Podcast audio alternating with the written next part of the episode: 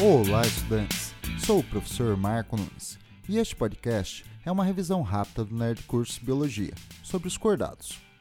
Os cordados são animais muito diversificados em forma, fisiologia, habitat e comportamento.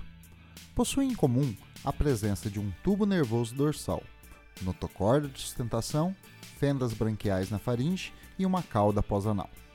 O filo cordato é dividido em três subfilos: céfalo-cordata, urocordata e vertebrata.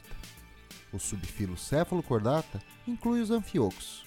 São cordados que apresentam todas as características diagnósticas do filo por toda a vida. O subfilo urocordata inclui as acídeas, que apresentam todas as características dos cordados somente na fase larval. O subfilo vertebrata inclui cordados que durante o desenvolvimento têm a notocorda substituída por uma coluna vertebral.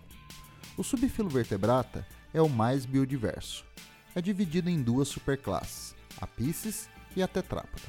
A Pisces são os peixes e a Tetrápoda os vertebrados com quatro patas.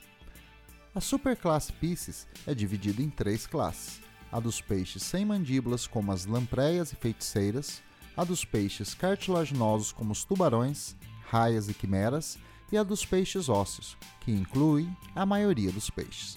A superclasse tetrápoda é dividida em quatro classes: a dos anfíbios, representados pelos sapos, salamandras e cobras cegas, a dos répteis, como a tuatara, lagartos, cobras, tartarugas e jacarés.